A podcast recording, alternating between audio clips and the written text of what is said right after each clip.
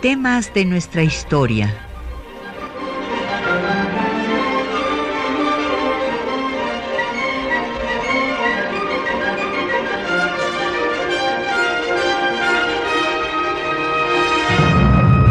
Un espacio que difunde el conocimiento del pasado para comprender nuestro presente. Programa a cargo de la maestra Patricia Galeana.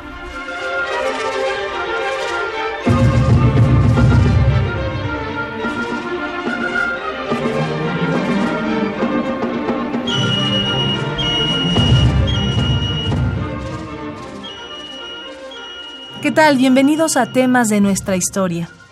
Este 2016 celebramos el 210 aniversario del natalicio de Benito Juárez, por lo que en temas de nuestra historia les presentamos un programa especial con la conferencia que con este motivo presentó la doctora Patricia Galeana en el Centro Cultural de la ciudad de Tijuana. Como cada viernes en temas de nuestra historia, tenemos libros para nuestros radioescuchas relacionados con el tema a tratar. En esta ocasión, ponemos a su disposición el título Juárez Jurista, coordinado por la doctora Patricia Galeana y el doctor Salvador Valencia, editado por el Instituto de Investigaciones Jurídicas de la UNAM. Llámenos. Háganos llegar sus preguntas y comentarios a los teléfonos 55 36 89 89 al 01800 505 26 88 desde el interior del país sin costo. Deje un mensaje en el correo de voz al 5523 3281, al correo electrónico temas de nuestra historia arroba yahoo.com.mx. También puede comunicarse con nosotros vía Twitter en arroba temas historia o por Facebook diagonal temas de nuestra historia UNAM. Escuchemos, pues, a la doctora Patricia Galeana.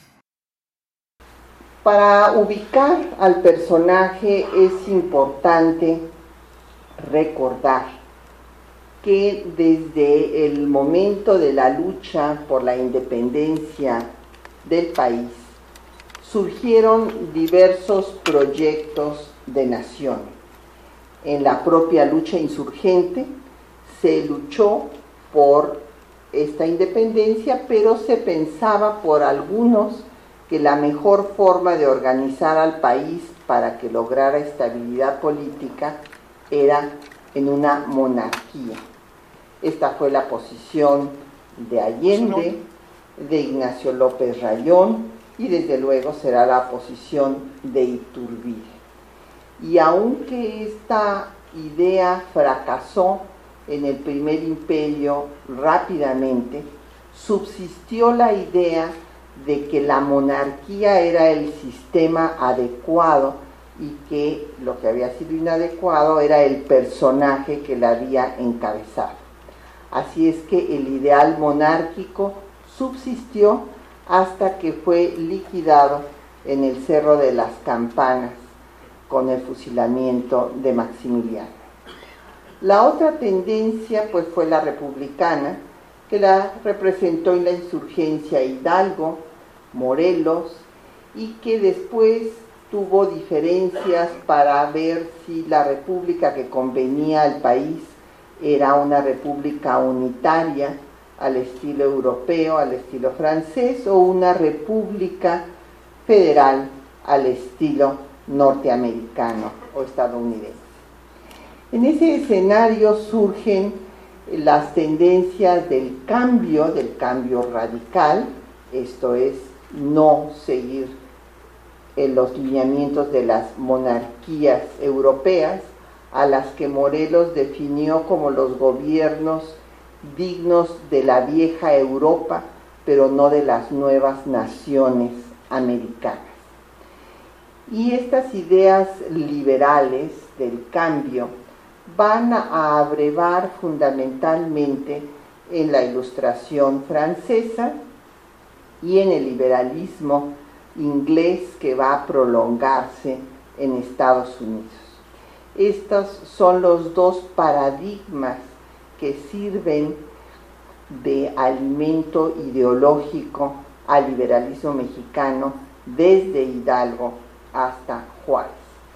Sin embargo, paradójicamente, van a ser Estados Unidos y Francia dos países que van a agredir a la nueva nación mexicana.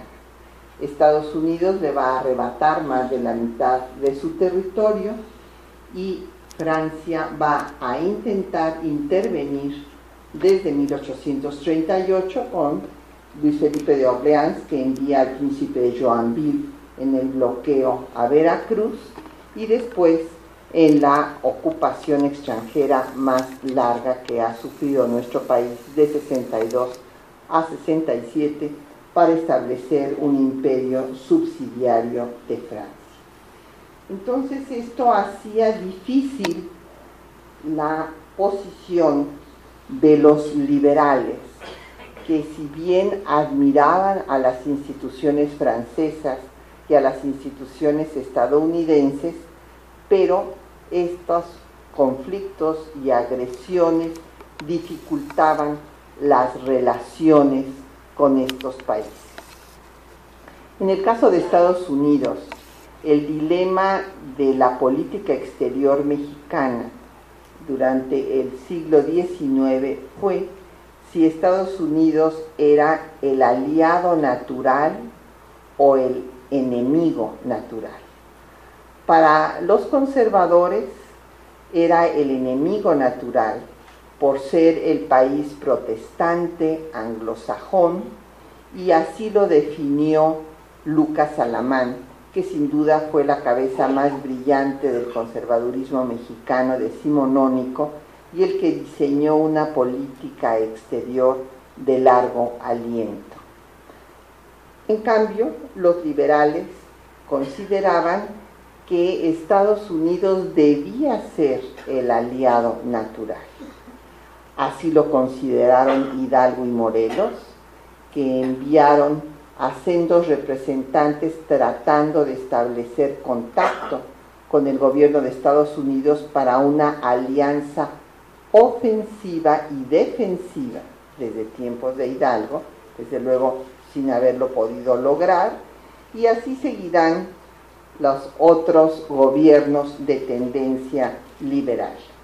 En los momentos de crisis, sobre todo en la intervención francesa, va a apelarse por los pueblos latinoamericanos a la doctrina Monroe, la de James Monroe cuando en 1823 declaró que cualquier agresión de una potencia europea sobre las nuevas naciones americanas sería tomada por Estados Unidos como una agresión a ese país y actuaría en consecuencia.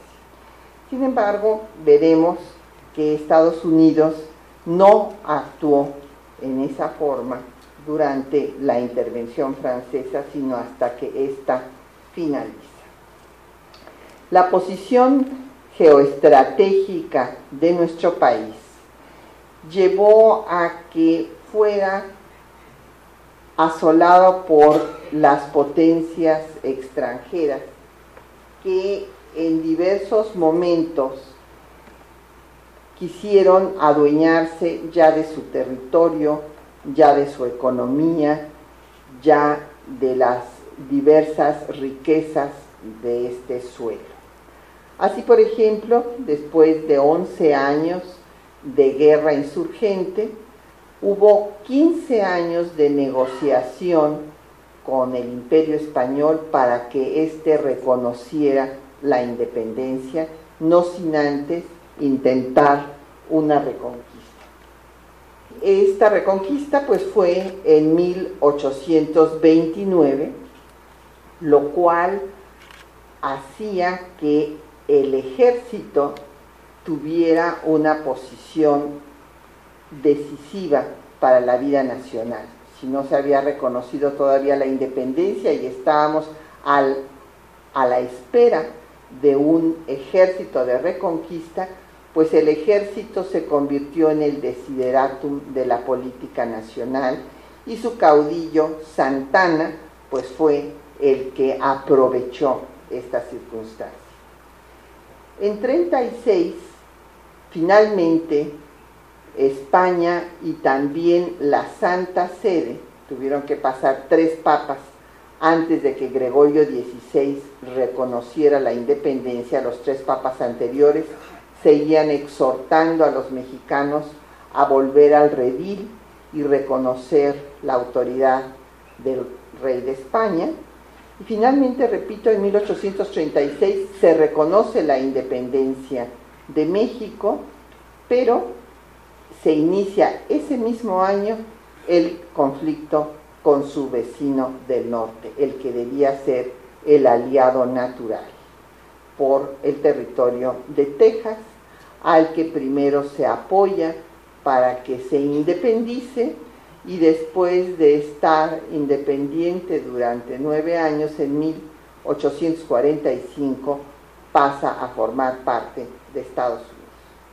Y ahí está pues ya la semilla de lo que va a ser la guerra de conquista territorial y el conflicto con Estados Unidos.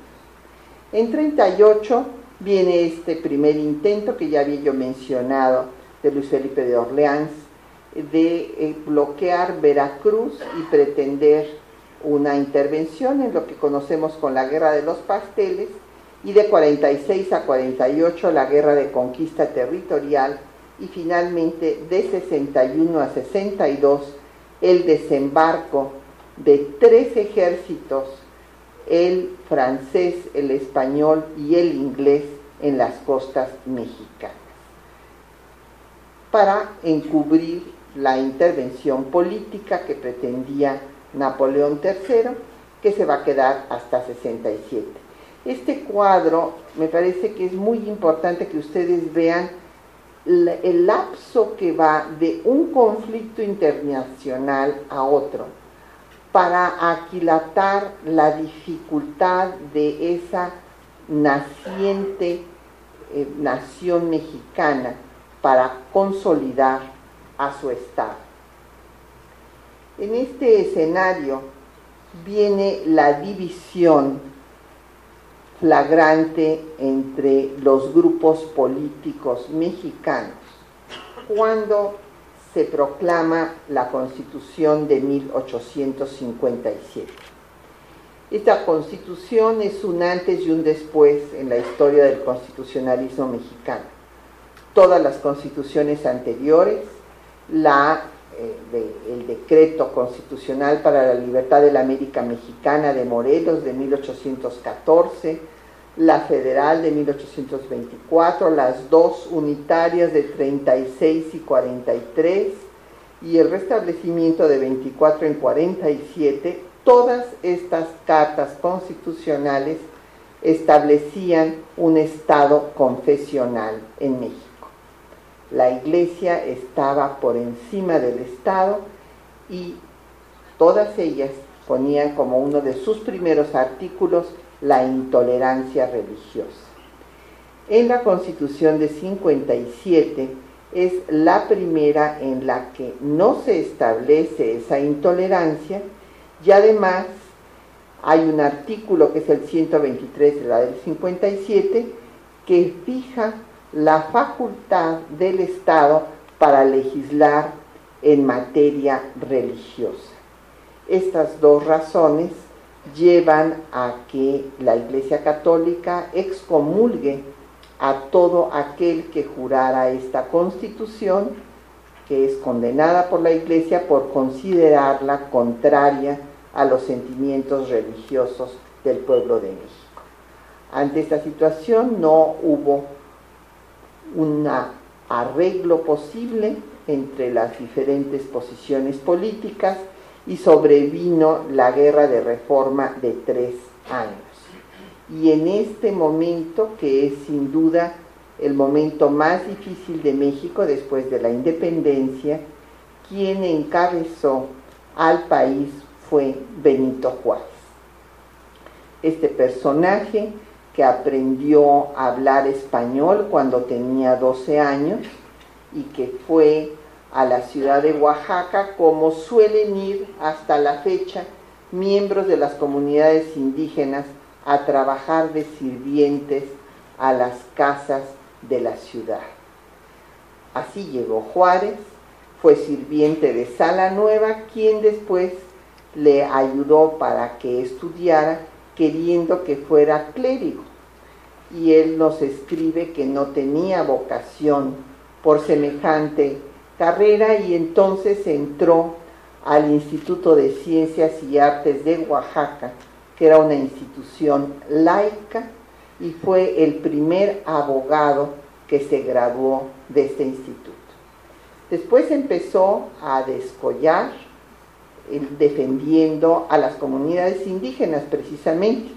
Defendió a la comunidad de indígenas de Los Icha, de las subvenciones que les cobraba el cura del lugar, por lo cual fue encarcelado y estuvo incomunicado nueve días.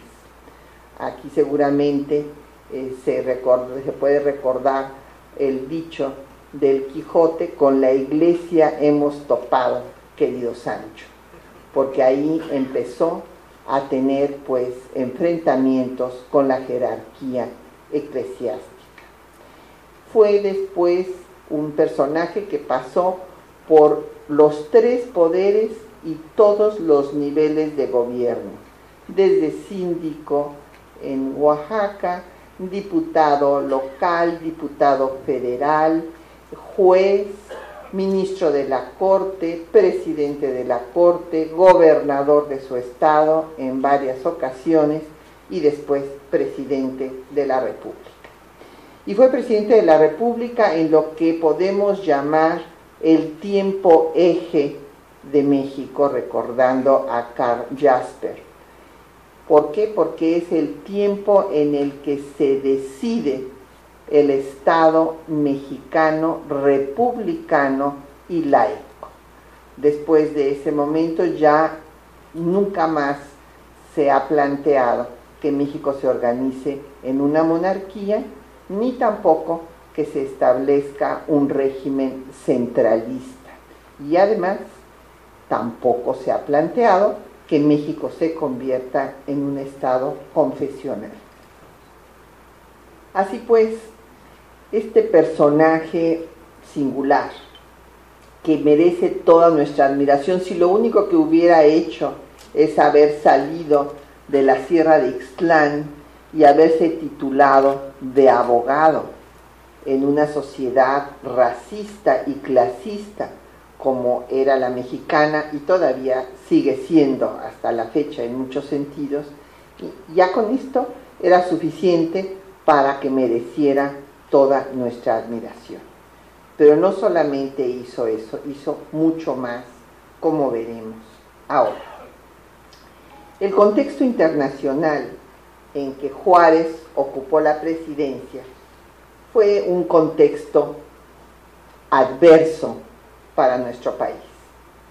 Todas las potencias europeas habían querido ocupar el lugar de la antigua metrópoli y habían buscado pues adueñarse, por ejemplo, los ingleses de sus minas, se adueñaron de sus minas, de su economía, con eh, préstamos ruinosos y finalmente en el momento del gobierno de Juárez estaban adueñados de las aduanas para cobrarse la deuda exterior que México había contraído con ellos.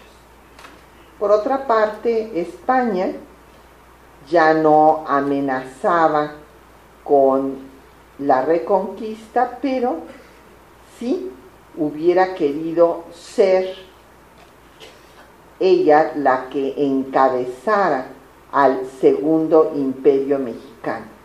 Sin embargo, las condiciones políticas internas del reino de Isabel II no le daban la fuerza política, ni económica, ni la envergadura militar como para emprender semejante tarea. Francia pues tenía interés de hacer un imperio mundial.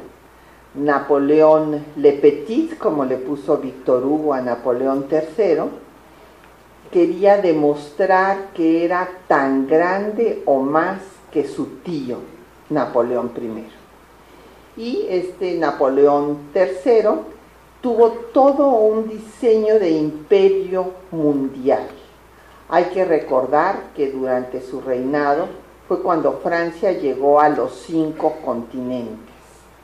Entonces consolidó su fuerza en Argelia, llegó a Indochina y él mismo escribió que la página más gloriosa de su reinado sería establecer un imperio subsidiario del suyo aquí en México que pusiera un dique a Estados Unidos que amenazaba con apoderarse de todo el continente.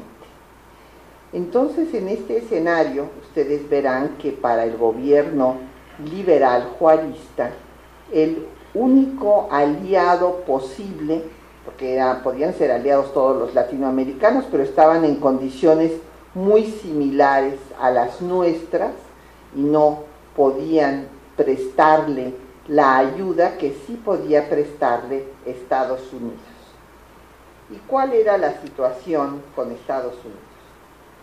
Pues había muy difíciles relaciones después de la guerra.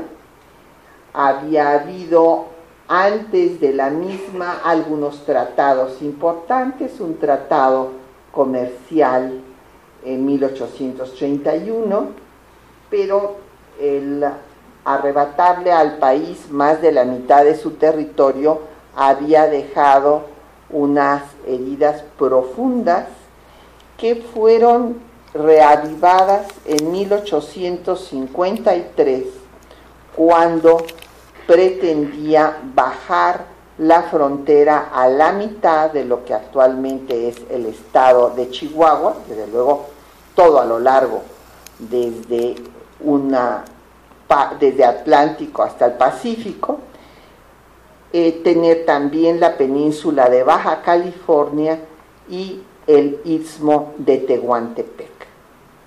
Esta eh, negociación le tocó al gobierno de Santana, pero hay que reconocer que el canciller Manuel Díez de Bonilla hizo un trabajo excelente que pude estudiar en el Archivo de Relaciones Exteriores, defendiendo el territorio mexicano y dando lo mínimo que podía dar, que fue eh, la venta de la mesilla, esta región que necesitaba Estados Unidos para hacer su ferrocarril transpacífico.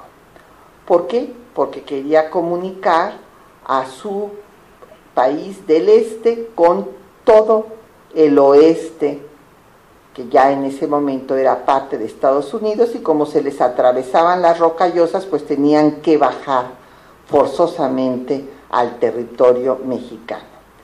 Y entonces es cuando se va a firmar la venta de la mesilla que va a establecer en el artículo octavo que se dará el paso por Tehuantepec de ciudadanos, de mercancías y de tropa, y que para fijar los términos se hará un tratado específico.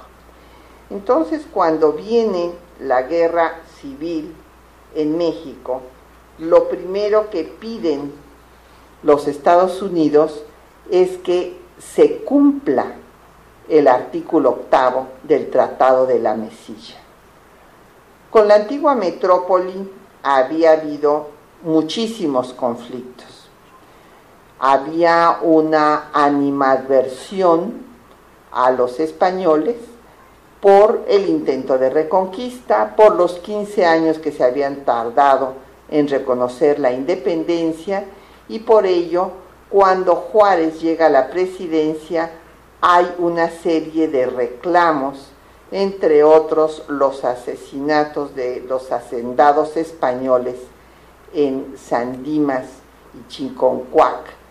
Y el gobierno de España argumenta que es responsabilidad del gobierno de México no solamente castigar a los asesinos, sino indemnizar a España por estas muertes.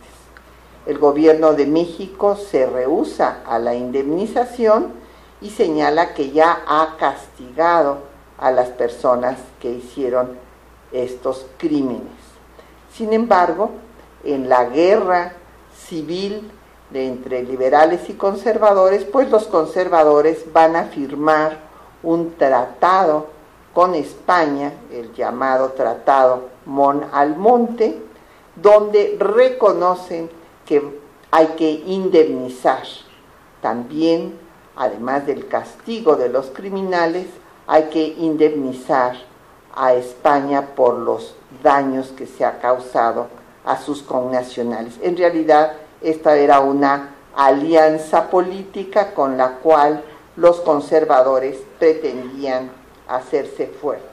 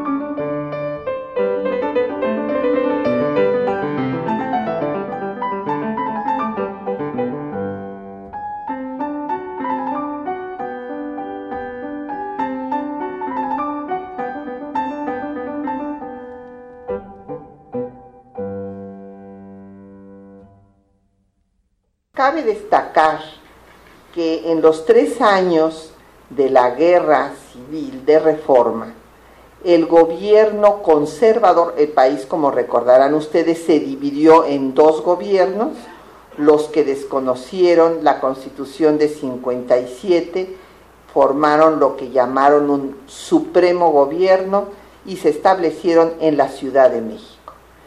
Y Juárez, que ocupa la presidencia porque había sido electo presidente de la Corte, va a establecer su gobierno en Veracruz.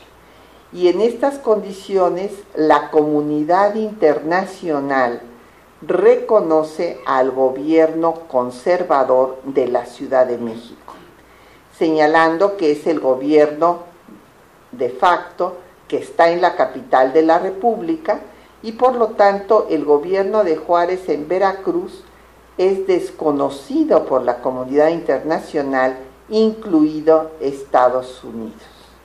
Entonces, Melchor Ocampo, que va a ser el secretario de Relaciones Exteriores del gobierno juarista en esta etapa, va a tener la difícil tarea de lograr el reconocimiento del gobierno liberal establecido en Veracruz. Y lo primero que va a pedir Estados Unidos es que se cumpla con el artículo octavo del Tratado de la Mesilla, o sea que se entregue Tehuantepec. La situación era desastrosa.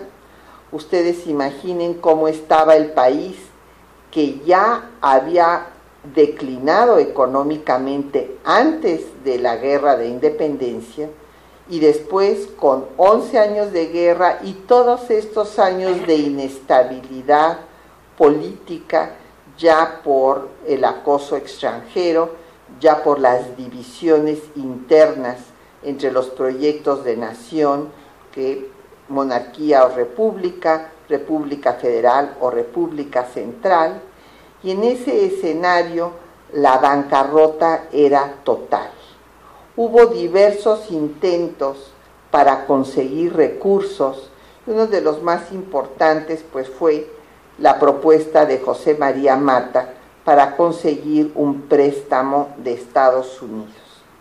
Sin embargo, en esta difícil situación, Juárez instruyó a Mata a no vender ni un palmo de territorio y a preservar la soberanía del país.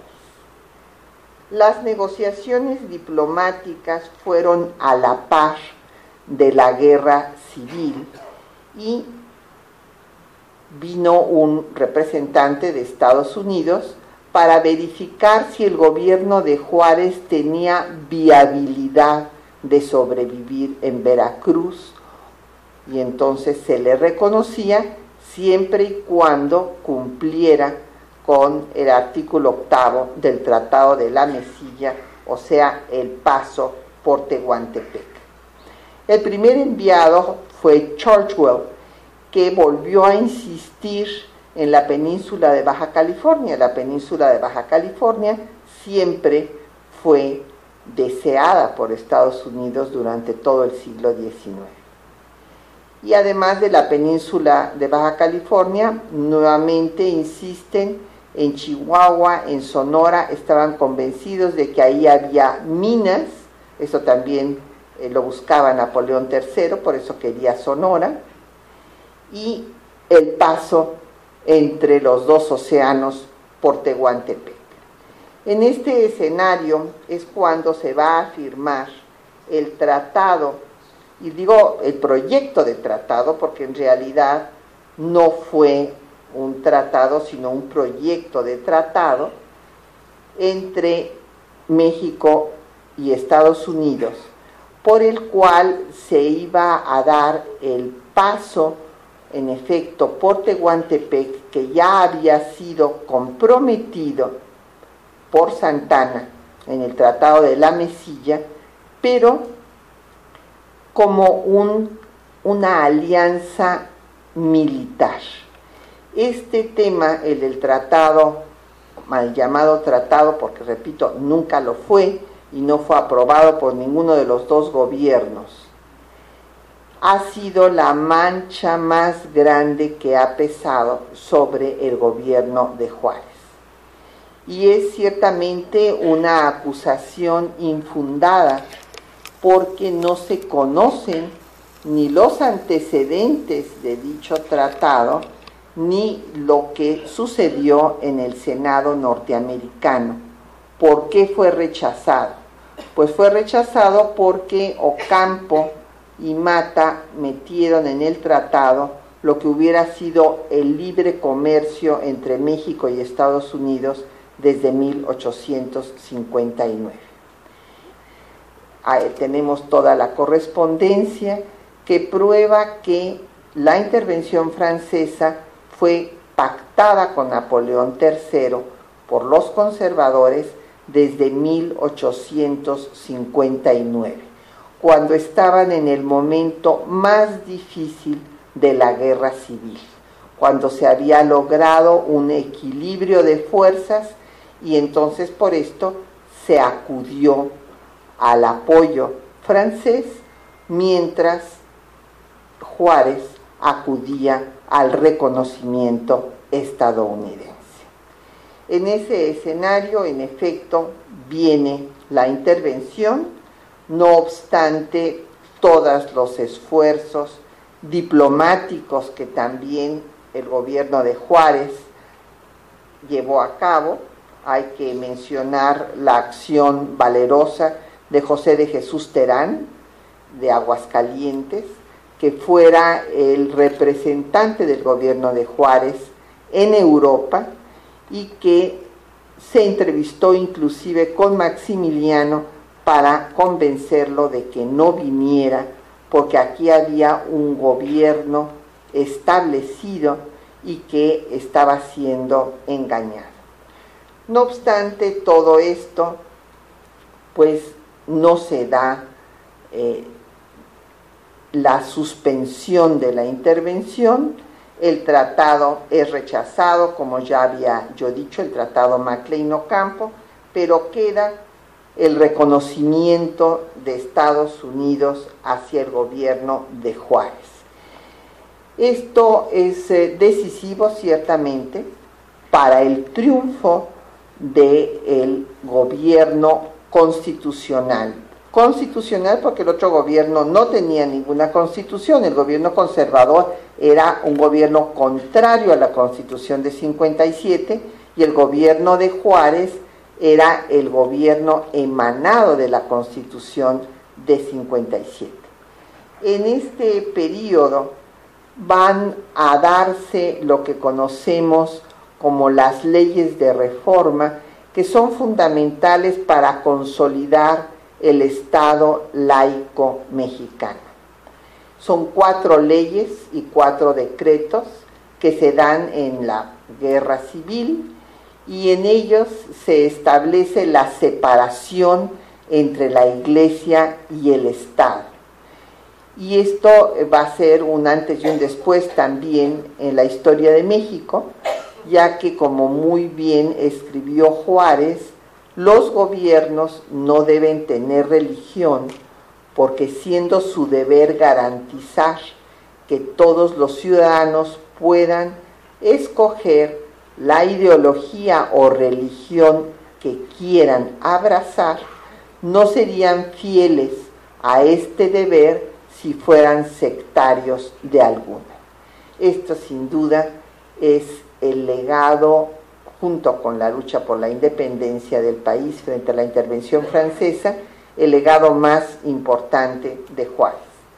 Estas leyes pues hacen que desde luego venga una reacción eh, de la Santa Sede en contra del gobierno juarista, la expulsión de una serie de jerarcas eclesiásticos y con todo ello lo que se va a lograr es que se rompa esta alianza, esta confabulación en la cual los asuntos eclesiásticos y los civiles, los políticos y los religiosos eran uno solo, que fue un asunto que se dio desde eh, la corona española para legitimar la conquista de los pueblos americanos. Esto eh, fue un hecho sin precedente en todo el continente americano. En eh, México se estableció por vez primera un Estado laico en el continente. Solamente se había dado una medida semejante en Haití desde 1804. La intervención francesa pues fue como decíamos la continuidad de la guerra civil, los conservadores que habían sido derrotados en esta guerra van a hacer ver a los franceses como los salvadores de la religión supuestamente perseguida por Juárez. Digo supuestamente porque Juárez era católico, igual que todos los demás. El único, únicas excepciones es Ignacio Ramírez, por ejemplo, el nigromante. Lo que estaba en juego era el clericalismo, o sea, la utilización de la calidad sacerdotal para actividades políticas. Y lo que estaban haciendo era consolidar la soberanía del Estado mexicano, que el Estado mexicano fuera la última instancia del poder en el territorio nacional. Esta lucha fue muy difícil, pero eh, fue manejada con gran tino por Juárez. Y hay que recordar que cuando triunfa en la guerra contra los franceses, intenta inclusive un plebiscito que no es aceptado por los líderes políticos de ese momento para regresarles sus derechos políticos a los miembros del clero, señalándole que deben de ser ciudadanos como cualquier otro. Pero claro que debe haber miembros de las diferentes religiones. La intervención francesa vino a ratificar el liberalismo mexicano, puesto que lo primero que hacen los franceses al llegar es declarar que verían con buenos ojos el establecimiento de la libertad de cultos, principio esencial de los países modernos, cosa que fue desastrosa para los conservadores y para la jerarquía eclesiástica. La coyuntura que había esperado Napoleón III para poder intervenir en México fue la guerra de secesión en Estados Unidos.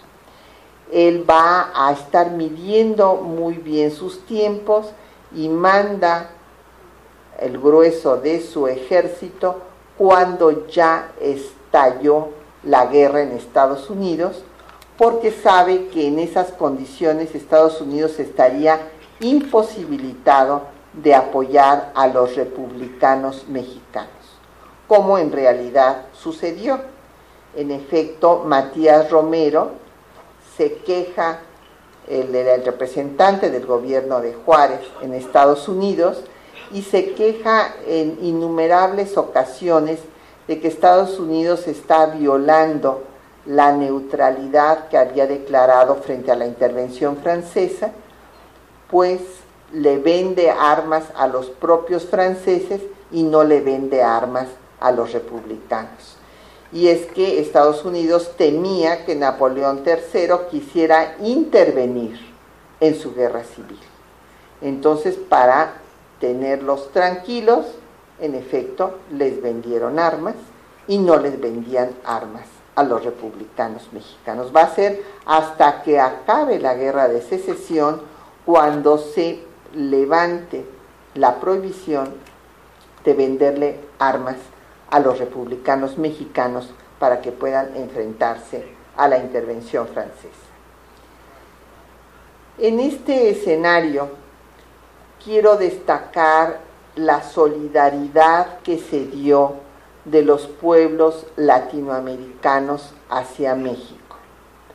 Los pueblos latinoamericanos estaban conscientes de que la lucha que estaban dando los mexicanos para detener la intervención europea era un ejemplo para todas las potencias y que éstas ya no debieran intervenir en las nuevas naciones americanas. Hubo muchas acciones valerosas y admirables, como la del representante de Perú, Nicolás Corpancho, que exigió a Estados Unidos que se solidarizara con México y que ayudara a México a echar a los franceses y Nicolás Corpancho murió inclusive en esta misión porque los conservadores lo tomaron preso y lo mandaron en un barco que se hundió antes de regresar al Perú. Los únicos dos países de América Latina que no apoyaron a México en su lucha contra los franceses fueron Guatemala y Brasil, en donde, bueno, pues Brasil era una monarquía, razones obvias, estaba de acuerdo con el establecimiento de la monarquía de Maximiliano, y Guatemala también eh, había pensado en unirse al imperio mexicano, pero si este era un régimen monárquico. Juárez analiza la situación por ejemplo, de los vecinos. Él dice que con los vecinos, refiriéndose a Estados Unidos, con no ser enemigos basta.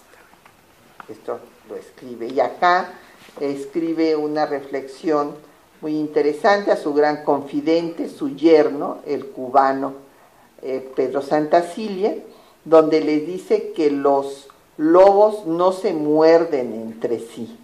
O sea, los poderosos, sabía que no se podía esperar gran cosa de Estados Unidos porque no querría entrar en conflicto con el lobo grande de las Tullerías, como le llama a Napoleón III. El apoyo latinoamericano no tuvo pues el efecto que hubiera sido de desearse por la lejanía, la dificultad de las distancias, pero es realmente conmovedor todo lo que hacen las diferentes poblaciones de nuestros hermanos para apoyar a México en esta situación en la que, como decía en un principio, estuvo a punto de desaparecer. El Salvador exigió a Estados Unidos que nos apoyara y en Chile hubo una manifestación eh, verdaderamente conmovedora en el pueblo de Copiapó, en donde se hizo una colecta y se mandó a un representante que viniera de Copiapó a México a darle recursos al gobierno de Juárez para que pudiera seguir en la lucha contra los franceses. Lamentablemente nunca lo alcanzó porque además Juárez en ese momento pues iba hacia el norte del país, estaba acá en Paso del Norte cuando llegó el representante chileno. Venezuela también, eh, José Antonio Páez ofreció su venir a luchar personalmente en contra de los franceses, Colombia y Venezuela, la declaración de Colombia de que Juárez merecía el bien de la América porque estaba, repito, dando una lucha para poner un alto, un hasta aquí a las potencias europeas para que dejaran de intervenir en las nuevas naciones americanas. Finalmente cayó el segundo imperio gracias a la resistencia republicana, porque a veces es muy triste escuchar ciertas interpretaciones tergiversadas de lo que realmente sucedió, que dicen, bueno, es que Napoleón se tuvo que llevar a sus tropas porque ya allá en Europa se habían descompuesto las cosas y Prusia estaba amenazando con una guerra que va a venir desde luego, pero este no fue el punto. El punto es que Napoleón III estaba persuadido de que iba a poder establecer al imperio de Maximiliano en un 2 por 3 que iba a poder batir a la resistencia republicana inmediatamente. Y aquí hay un manifiesto de Juárez que es interesantísimo cuando Juárez explica a la nación por qué sale de la Ciudad de México y se va a San Luis Potosí y luego llegará hasta Ciudad Juárez. Él explica que la historia universal y la historia mexicana tienen múltiples muestras de que esta estrategia funciona, que si él se hubiera quedado en la Ciudad de México hubiera sido fácil presa del invasor, pero de esta forma se convertía todo el territorio nacional en campo de batalla y todo el pueblo de México rechazaría la intervención como en efecto acabó sucediendo. Primero la iglesia hizo que se recibiera a los franceses con repiques de campanas y guirnaldas señalándolo que venían a salvar a la religión. Después sucedió todo lo contrario, entraron en conflicto con la jerarquía eclesiástica y el pueblo mexicano empezó a apoyar a la resistencia republicana juarista.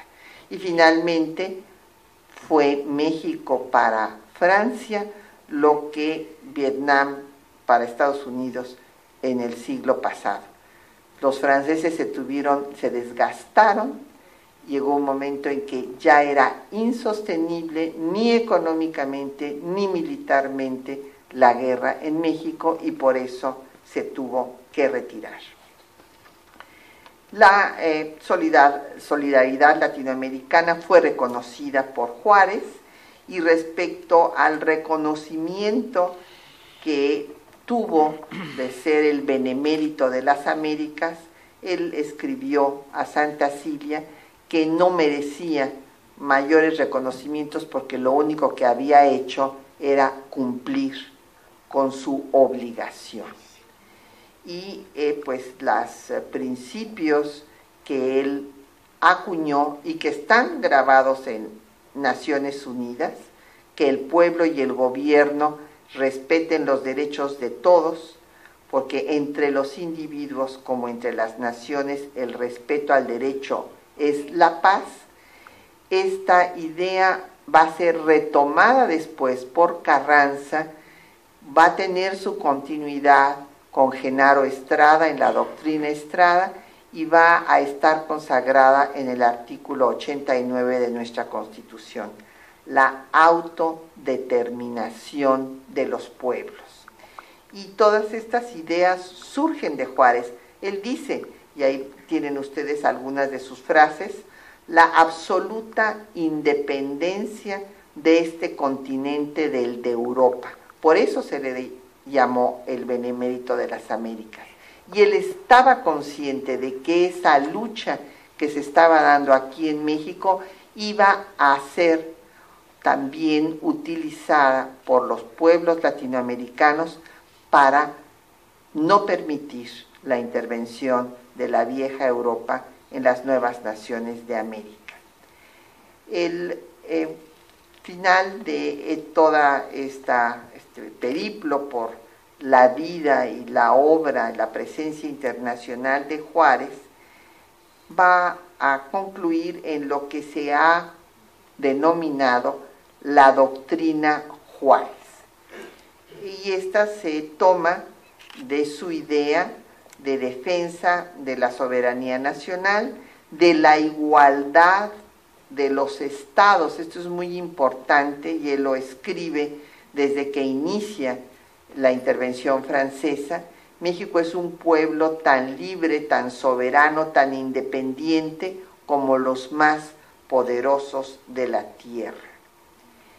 Y eh, pues hace alusión a los principios de respeto, de inviolabilidad, de soberanía de las naciones, Y repito, pues ahí está la idea de la no intervención extranjera, autodeterminación que tenemos en el artículo 89 de la Constitución.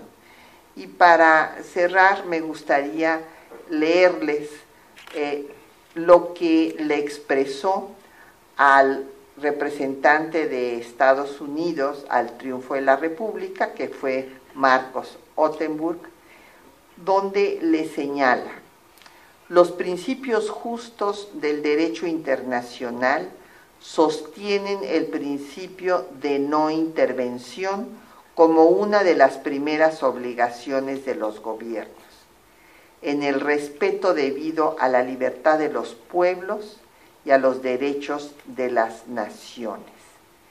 Esto es lo que se conoció como doctrina Juárez y repito lo que sigue vigente hasta la fecha en nuestro artículo 89 de la Constitución. Y bueno, eh, entre otros de sus apotegmas, escribió que hay una cosa que está fuera del alcance de los falsos y perversos, y esta es la sentencia tremenda de la historia.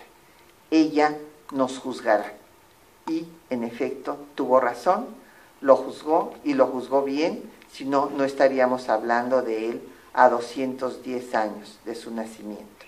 Muchas gracias por su atención.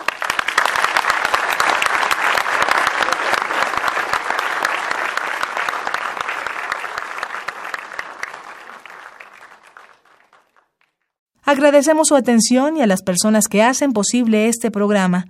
La doctora Patricia Galeana, titular de este espacio, Juan Stack y María Sandoval en la locución, Socorro Montes en los controles de audio, Quetzalín Becerril en la producción y Erlinda Franco y Jacqueline Santos en los teléfonos.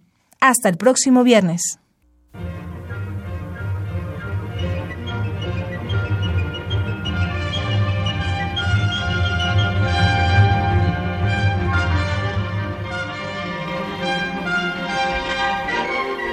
Temas de nuestra historia.